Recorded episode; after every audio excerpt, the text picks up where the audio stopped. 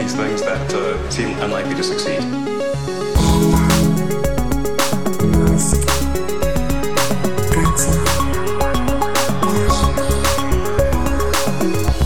Bueno, bienvenidos a un nuevo episodio de, de Elon. ¿Qué tal estás, señor Matías? Estoy muy bien, ¿cómo estás tú? Pues yo estoy pensando en cambiarte por el mono de Neuralink, que he visto que ya cada vez es más listo. Pues probablemente pueda hacer mi trabajo sin ningún tipo de problema y además de forma inalámbrica.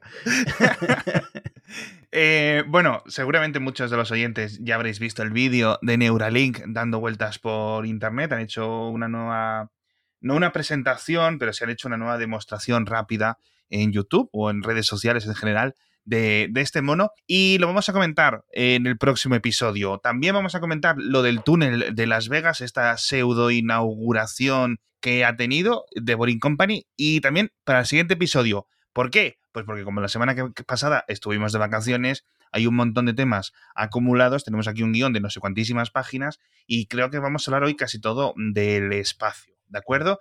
Porque, como también muchos habréis visto, pero hay muchos detalles que se, se os han escapado seguramente, la SN-11, el undécimo prototipo de la Starship, explotó en mitad del vuelo, creo que en el, como en el minuto 5, eh, 49 segundos, algo así. Yo justo, como tres segundos después de que pusiera el enlace eh, para, para, para, verlo en directo, que estaba ya por, por órbita no sé dónde, no órbita, suborbital, de repente se corta la emisión y yo, joder, qué casualidad, me pongo a refrescar y que no, y que no volvía. Hmm. Y nos quedamos todos un poco en el grupo de Telegram de Mixio, en plan, ¿qué ha pasado? ¿Qué ha pasado? Y había pasado que había explotado. Sí. Así que Cuenta, dame detalles. Bueno, es que yo creo que estaba agafado eso porque eh, si lo hubiera seguido desde el principio habrías visto que la niebla era sí. tan espesa que no se sabía exactamente lo que estaba pasando, sobre todo desde las emisiones estas no oficiales que hacen uh -huh. en NASA Space Flight, en Everyday Astronaut, lo que se veía era una pantalla gris.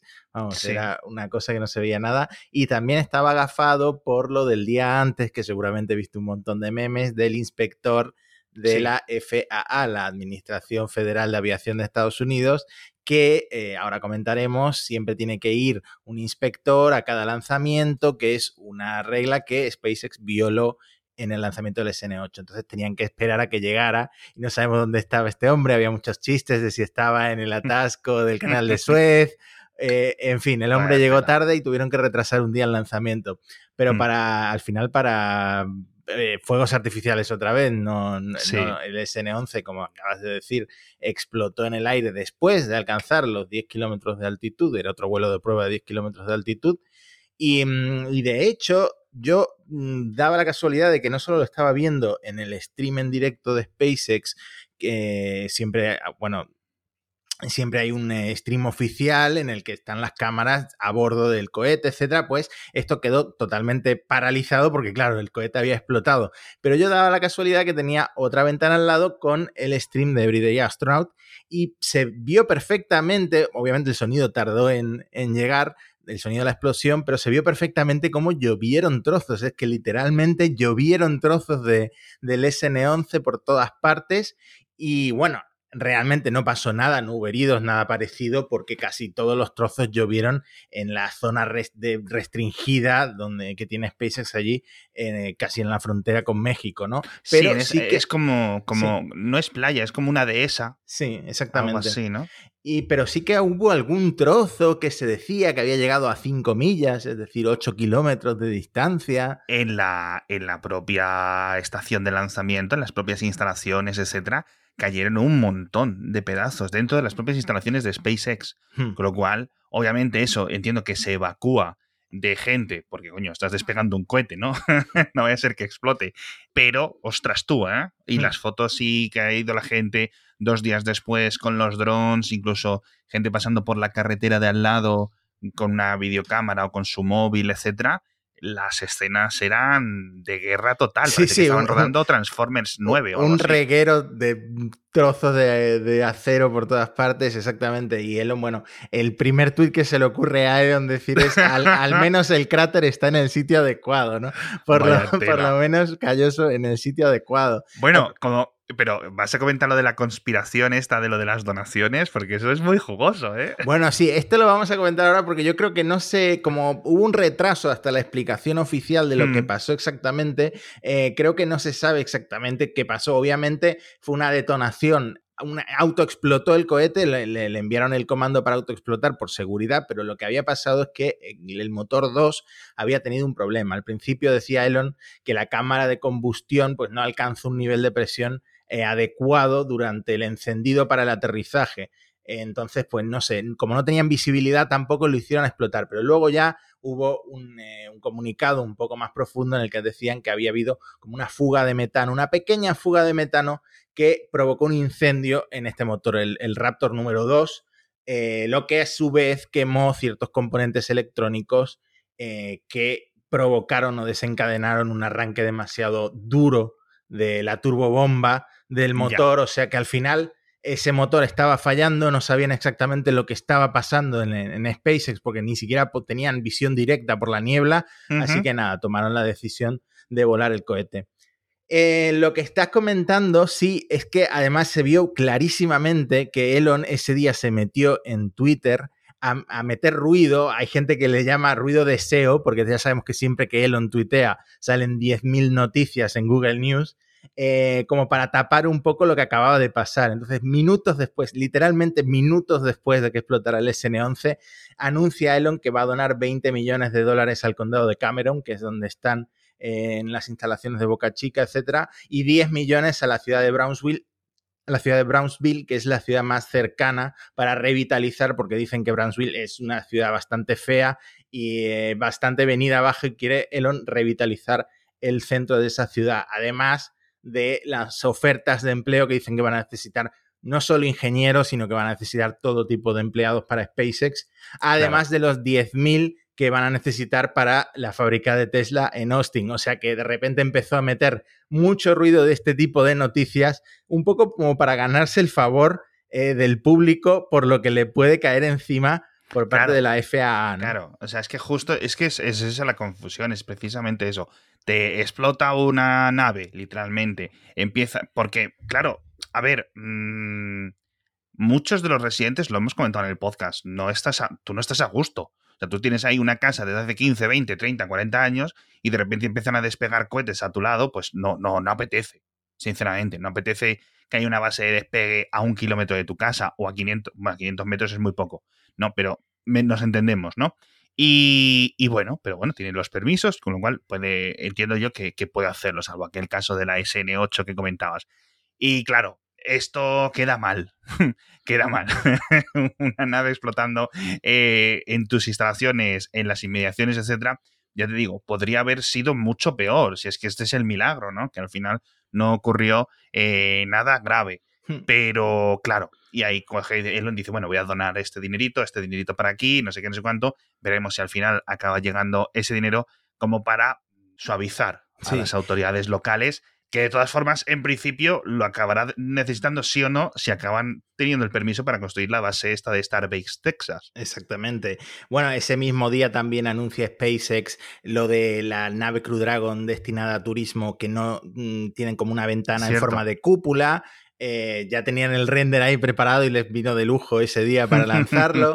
Eh, digamos que para todos los vuelos que no vayan a acoplarse, que no vayan a anclarse en la Estación Espacial Internacional, pues la Crew Dragon, en lugar de tener el sistema de anclaje, lo que tiene es una ventana en forma de cúpula que dice Elon que es la forma más inmersiva que, va a haber de, viajar al espacio, ¿no? Sí, que puedes sacar la cabeza y mirar en 360. Pero fíjate que, eh, entre comillas, mala suerte tuvo SpaceX porque eh, la explosión del SN11 coincidió con dos cosas. Primero, que en el Congreso, no sé exactamente si unos congresistas, uno de estos grupos que hay, que en el Congreso tienen un montón de grupos muy específicos para un montón de cosas, eh, le dio un toque de atención a la FAA, a la Administración Federal de Aviación, por eh, las explosiones de los prototipos anteriores. decían estos congresistas, tenemos que poner freno, tenemos que poner el freno de mano y asegurarnos de que estamos haciendo eh, todo alineado, ¿no? Eh, que están yendo muy rápido en Boca Chica y, puede morir alguien en, cualquier momento, pues si pasa alguna desgracia, ¿no? Si no es que vayan muy rápido o muy despacio, el problema es que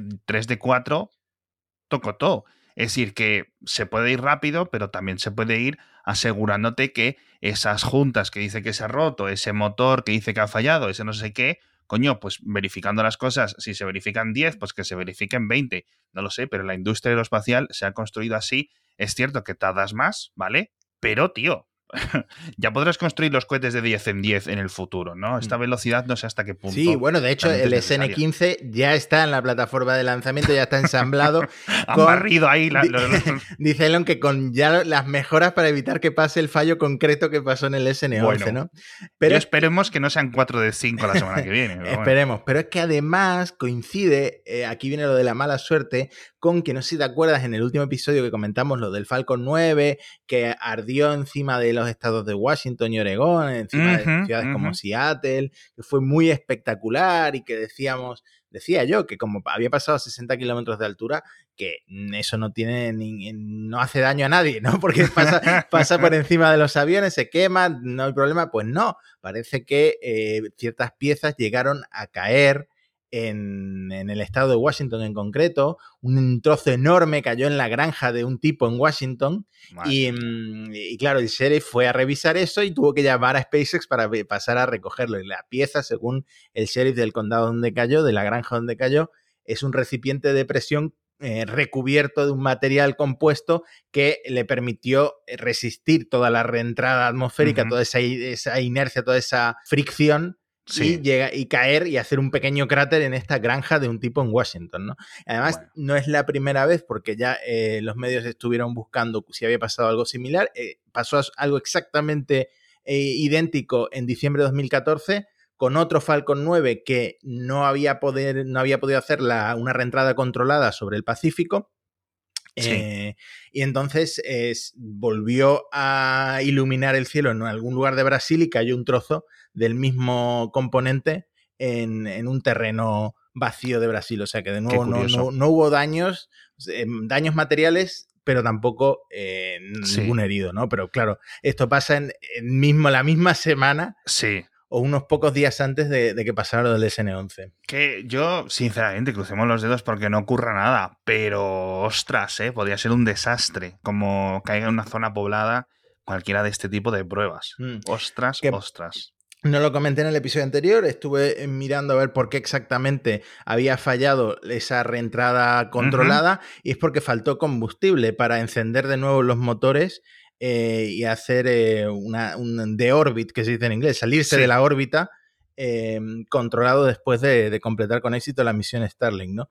Entonces no, no, tenían suficiente combustible. Qué bueno. bueno, tenemos el patrocinador, pero escucha, antes, porque un, vamos a ver. Eh, conspiración, pues nos ponemos el gorrito de papel de plata.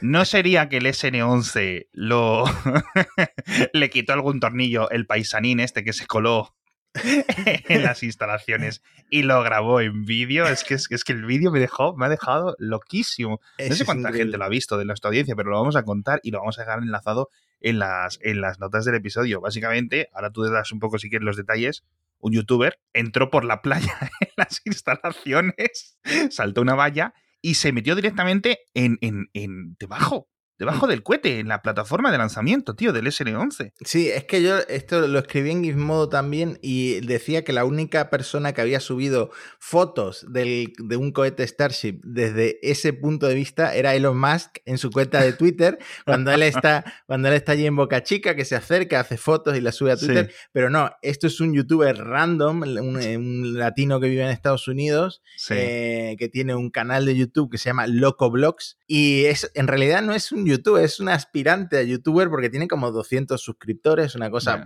muy, modesta, ¿no? Y eh, hace blogs a diario y eh, para un blog básicamente lo que tú dices, invadió la propiedad privada de SpaceX y es que además lo confirmó, no es que tuviera un primo y que le consideran el favor de pasar, no, él luego grabó un vídeo pidiendo disculpas, dijo, mira, hice algo malo, no era mi intención, quería pedir disculpas, estuve mal y fue ilegal. Entonces, él mismo confirmó que eh, había traspasado la propiedad privada de, SpaceX en, Boca Chica. Pero sí, es lo que tú dices, lo más, lo más impresionante es que uno estaba completamente solo, esto por lo visto fue un sábado o quizá un viernes, eh, pero fue unos días antes de que volara el SN11. Imagínate que hubiera despegado cuando este hombre estaba, grabando su blog, ¿no? ¿Por qué está tan vacía esta base de lanzamiento? y de repente se le chamusca el pelo. Bueno, de nuevo, la FAA está al tanto del vídeo, lanzó un comunicado que ya se lo, ¿Ah, había, ¿sí? se lo había señalado a SpaceX que se les había colado un youtuber en Boca Chica. Esto, la verdad, es surrealista. Sí, yo no sé si esto no será, ahora lo del típico efecto llamada, ¿no? Y cada vez se cuelen más, más youtubers y tiktokers. Se convierte en una especie de reto viral, ¿no? Entrar y tocar el, tocar por, el cohete por lo visto, Por lo visto es bastante fácil porque estuve mirando en 2019 pasó lo mismo ¿Ah, con un hombre que se hizo un selfie y lo compartió en sus redes sociales. Eh, pero bueno, es lo que siempre comentamos sobre eh, Boca Chica y ahora se llama Starbase, ¿no? Que es como muy abierto, además son muy transparentes con todo lo que están ahí montando y mm. cómo lo están montando. Pues es un sitio muy abierto eh, lo único que construyeron fue una especie de verja hecha con el propio acero eh, con el que montan los cohetes, pero que parece bastante fácil colarse, ¿no? Sí. Sí, una vez lo comparábamos en un episodio, recuerdo, como con un descampado. Exactamente. Un descampado con sus partes de chatarra, literal, de cohetes que no, que no valen y que los dejan por ahí eh, para reutilizarlo, para refundirlo, para lo que sea en el futuro. Y parece la, lo del episodio 1 de Star Wars, donde compra, donde se encuentran a Anakin. o sea, es, vale, siempre me recuerda a esas escenas, tío, de, de Star Wars. En fin, eh, bueno, el, nuestro colaborador de esta semana son la gente del podcast de Banco Sabadell, que yo sé que Matías está suscrito, y vuelven con una nueva cuarta temporada. Bueno, vuelven, ya han vuelto. Cada semana publican nuevos episodios. Es obviamente muy recomendado, presentado por Tony Garrido, y para encontrarlo solo tenéis que buscar podcast de Banco Sabadell en vuestra aplicación de podcast favorita. En Apple Podcast, en Spotify, en Evox, etcétera, está en todas, ¿no? Simplemente lo buscáis, lo encontráis, os suscribís y las entrevistas son todas con expertos no como en esta, que estamos Matías y yo, que damos para lo que damos, y entonces, pues eso, en 10, 12 minutitos os resumen un tema, un concepto o alguna pregunta, alguna duda concreta de una forma, ya digo, bastante satisfactoria. Echadle un vistazo porque simplemente por los títulos podéis encontrar rápidamente dos, tres episodios, incluso muchos más eh, con el paso del tiempo, eh, que os gusten mucho. Y, ya digo, merecen mucho la pena las entrevistas que están en este podcast de Banco Sabadell. Y más cositas, más cositas del espacio. No sé si quieres hablar de Starlink, no sé si quieres hablar de qué. hay unas cuantas noticias sobre Starlink, pero ya que mencionábamos el Falcon 9, hay un par de cosas que quería comentarte sobre el Falcon 9, seguramente lo hayas visto ya. Lo primero es que eh, han tirado la toalla, han desistido con lo de capturar la cofia. Eh, ya sabéis que la cofia es eh, esa cápsula que envuelve a la carga útil del cohete, que generalmente. El prepucio del cohete.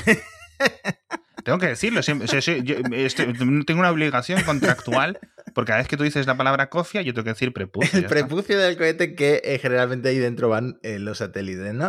Bueno, pues tenían dos barcos, Mystery y Miss Shift, y los han eh, retirado. Básicamente ya no van a...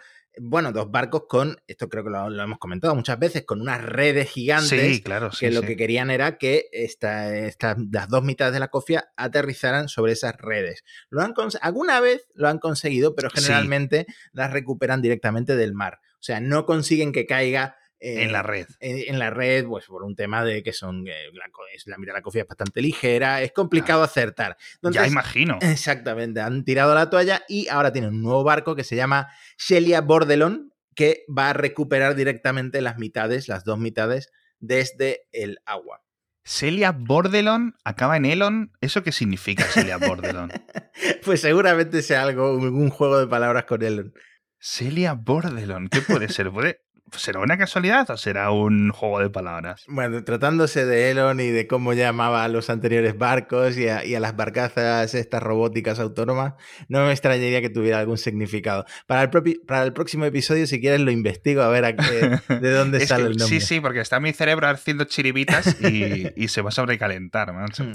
Y esto es una noticia que yo había pasado por alto, porque de hecho, si tú vas a la cuenta de Twitter que lo estaba publicando, no tenía tampoco muchos retweets, pero sí que era algo conocido dentro de la gente que sigue mucho SpaceX, y es que habían logrado decodificar la señal de telemetría y de las cámaras de los lanzamientos del Falcon 9. Eh, básicamente radioaficionados que se enteraron, creo que fue a través de Reddit, de la frecuencia que utilizaba SpaceX eh, eh, para comunicarse con sus cohetes durante los lanzamientos del Falcon 9, porque SpaceX como que se había visto obligada a informar de esta frecuencia a la, FCC, a la Administración Nacional de Comunicación de Estados Unidos, y era una frecuencia en concreta, ¿no? 2232.5 MHz, ¿no? Resulta que mm, al enterarse de eto, pues varios aficionados. Pero es que se estoy imaginando que cuando no hay lanzamiento es Elon FM y está él ahí pinchando y haciendo sus cosas. pues básicamente, cuando se enteraron de esto, los eh, fans de SpaceX fueron con sus propias antenas ahí al terreno, apuntando al cohete, captaron la, señal con estas antenas, luego eh, un experto en antenas, pues, demultiplexó la, la señal y como no estaba cifrada, pudo obtener imágenes inéditas que han publicado, te dejo el enlace, en una cuenta de Twitter del cohete, del interior del cohete, del tanque de oxígeno líquido. O sea, esto generalmente no lo, no lo vemos en las emisiones en directo, pero es impresionante cómo mm, flota una burbuja en, ya cuando están en microgravedad, ya en órbita de oxígeno líquido. Es muy impresionante lo que han conseguido, pero SpaceX, por supuesto, eh, se ha enfadado bastante y ha, tomado dos decisiones. Por un lado, ha cifrado la conexión y en los oh. últimos lanzamientos no lo han conseguido descifrar, aunque han hecho otra cosa, que los últimos lanzamientos no han emitido las cámaras de a bordo del cohete, sino que han emitido el lanzamiento desde tierra, o sea, con cámaras con mega zoom desde la tierra. ¿Por qué? Oh. Porque eh, si tienen las imágenes en directo, es más fácil descifrar lo que la señal, los datos que la señal contiene. entonces, ah, sí, claro, claro. Claro.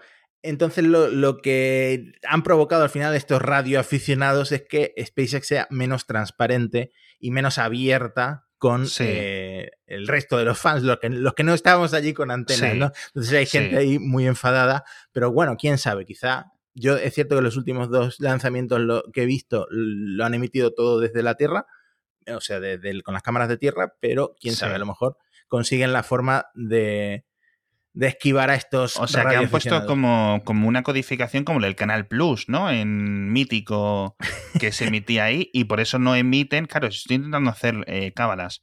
Eh, y por eso no emiten la señal eh, ellos por su cuenta, porque si no, los otros pueden ver o coger la imagen o las señales cifradas que vienen desde esas cámaras, por una parte, coger la imagen de YouTube, emparejarlas minuto a minuto, sincronizarlas e intentar ver cuál es el, la clave de descifrado, ¿no? Exactamente. vale, vale, vale, vale. Así que Qué locura, tío. La gente, ¿cómo, cómo le da la cabeza. Es que hay tanta gente tan lista en internet, macho. es que es increíble. Y también con, el tiempo libre de ir allí con tu antena. Bueno, también, también, te digo que me parece una afición bastante interesante. No, de todas las. De, esto de los que le llaman los aerotrastornados y los astrotrastornados, que se llaman ellos a sí mismos, eh, me parece una de las aficiones más sanas que hay en el mundo. Tiene que ser caro, tiene que ser caro, porque en, en, material y en cosas así, en viajes y en desplazamientos, etcétera, es mucho, pero la verdad es que son, tiene pinta de ser una, una, muy, una muy buena comunidad y por cierto, seguramente tengamos muchos en, entre los oyentes. Las imágenes son increíbles, tío, las, las, internas, las del tanque de, oxígeno líquido. Es como de una película de, ciencia ficción completamente. Sí, totalmente. la ostras. Ya lo dejamos en las notas del episodio para que lo veáis, ¿eh? Es, hmm. ya digo, totalmente increíble. Eh, más, hablamos de antenas, porque hay que hablar de Starlink, ¿no? De Starlink, que me pasaste tú un análisis que habías leído y me llamó mucho la atención porque Muy chulo. no lo sabía, que no puedes llevarte la antena de un lado a otro, pero es que ni siquiera puedes llevarte la antena, por ejemplo, a 100 kilómetros de distancia, porque ya detecta que no estás en tu celda de localización asignada a esa terminal, y básicamente no te da servicio. Entonces, esto es una persona que eh, había pagado esos 400 mm, euros, creo que son 500 eran, No, eran como, bueno, él daba la cifra en dólares, era en Sudáfrica, con lo cual luego sí, no, no me acuerdo cuál es la moneda de Sudáfrica ahora mismo, pero él daba la cifra en dólares que lo había comprado para su casa un poco aislada y que mientras llegaba la había dejado en casa de su hermana, a 100 kilómetros de distancia. Exactamente, y no le funcionaba porque detectaba que no estaba en su ubicación, en la ubicación que, se había asignado a la hora de comprar. También hace un, como un pequeño, una pequeña review de la terminal, es decir, del, router, entre comillas, eh, que es como dice él, muy moderno, pero eh, no tan práctico, precisamente por ese diseño moderno que tiene. Claro. Y nada, lo demás es totalmente plug and play. Tú le, pones la mm. antena en el suelo, por ejemplo, y ya se orienta directamente mirando, en este caso creo que miraba hacia el norte y, se sincroniza con, los satélites sin ningún tipo de problema. También sube datos de la conexión, que bueno, es algo por ahora un poco modesto, pero sabemos que todavía le falta a, la, a toda la malla de satélites para dar lo que prometía Elon. En plan 100 megas de bajada y no me acuerdo cuánto de subida eran, como 30, 15, una cosa así. Y, mm, y luego eso sí, ciertos momentos de cortes de conexión, dice él, muy infrecuentes, pero que cuando ocurre duran como unos 30 segundos. Ah, sí, qué curioso. Sí, la verdad es que el, el paisano este se lo está tomando muy en serio y ha puesto un Raspberry Pi haciendo test de velocidad y test de conexión constantemente, cada varias horas, etcétera, en, en, esta antena. Y dice, a ver, me gustaría hacerlo durante un mes, pero en estos días que lo he tenido, dice, me sale una media de descarga de 106 megabits por segundo y de subida de 16 megabits por segundo, con un ping, una latencia de media de 40, 41 milisegundos, lo cual, oye, está bastante bien, sobre todo en el caso de particular de este paisanín, es que era para su hermana que tenía una conexión de ADSL rural totalmente ridícula, o sea, ridícula. Y claro, dice, oye, pues si te lo puedo dejar un par de semanas entre que yo hago no sé qué comentaba al principio del análisis, etcétera, que y, se había eh, su hermana venido un poco arriba porque iba a tener una conexión decente un, par de días o unas semanas o lo que sea, y al final se encontraron con ese jaleo que no podían eh, instalarla.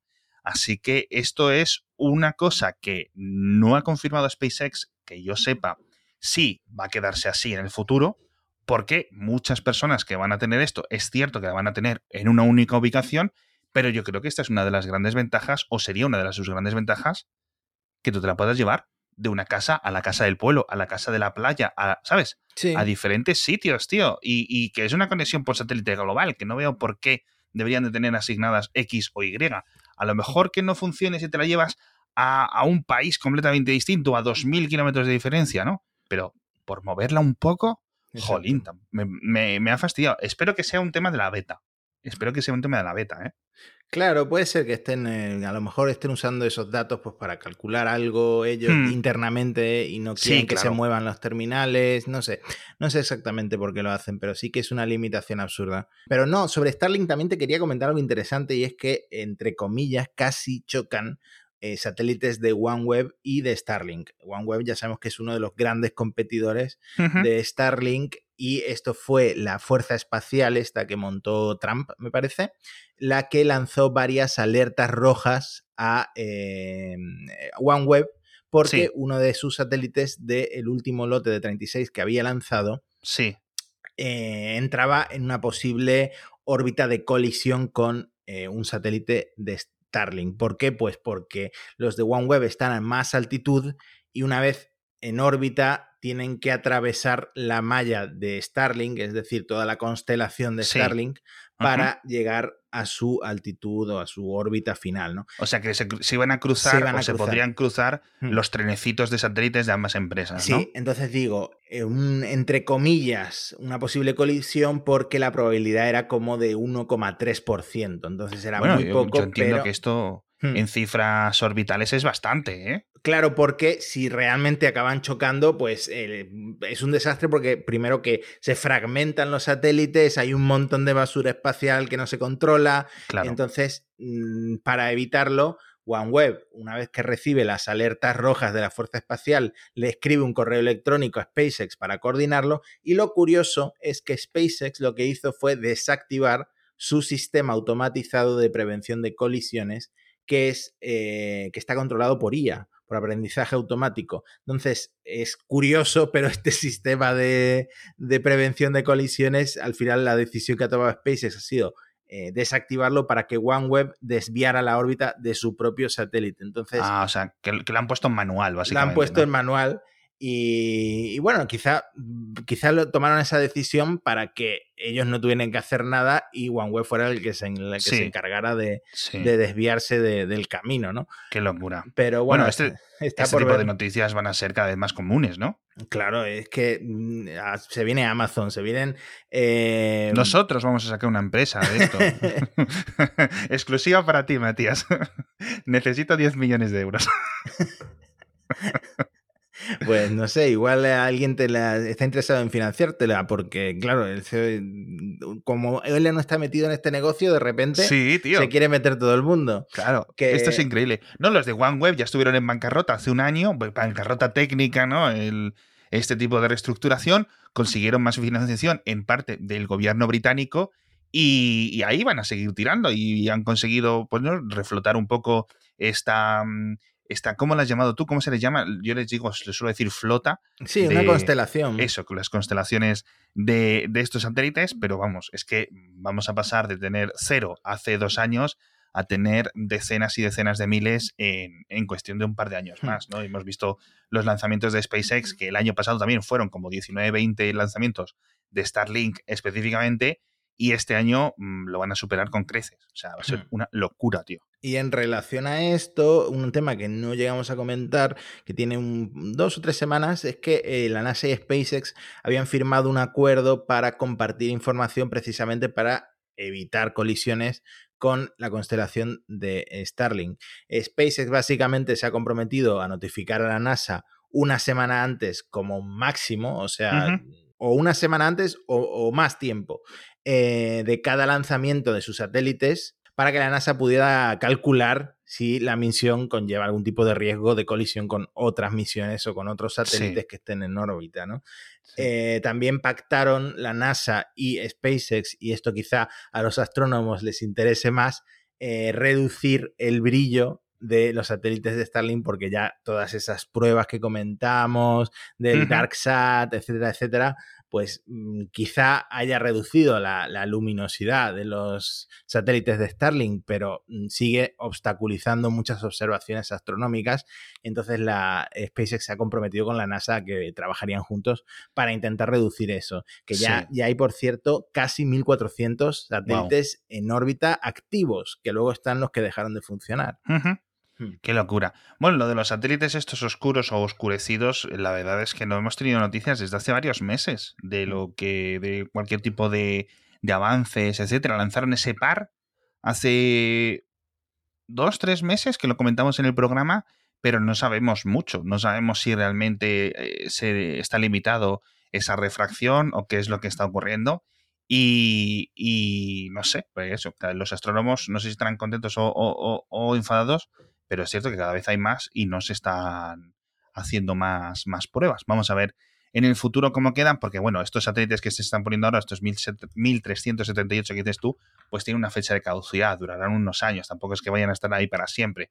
Pero bueno, vamos a ver los que se vayan lanzando en unos años, lo que, qué diferencias vienen. Y con esto nos dejamos para la semana que viene. Ya digo, vamos a hablar de esto de Boring Company, de Las Vegas. Muy interesante, a la par que humorístico. Yo creo que todos habréis visto los vídeos.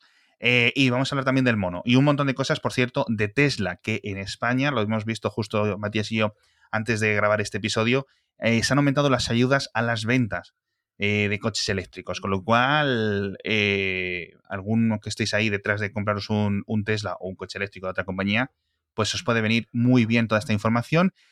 Así que nada, pues sin mucho más, muchísimas gracias a todos por estar otra semana con nosotros, ya después de estas vacaciones de Semana Santa. Muchas gracias, Matías, por, por toda la información. Muchas gracias a Banco Sabadell por patrocinarnos y nos vemos la semana que viene o en unos días más ya con, con todo esto que, que, os contamos. Hasta la próxima. Hasta otra.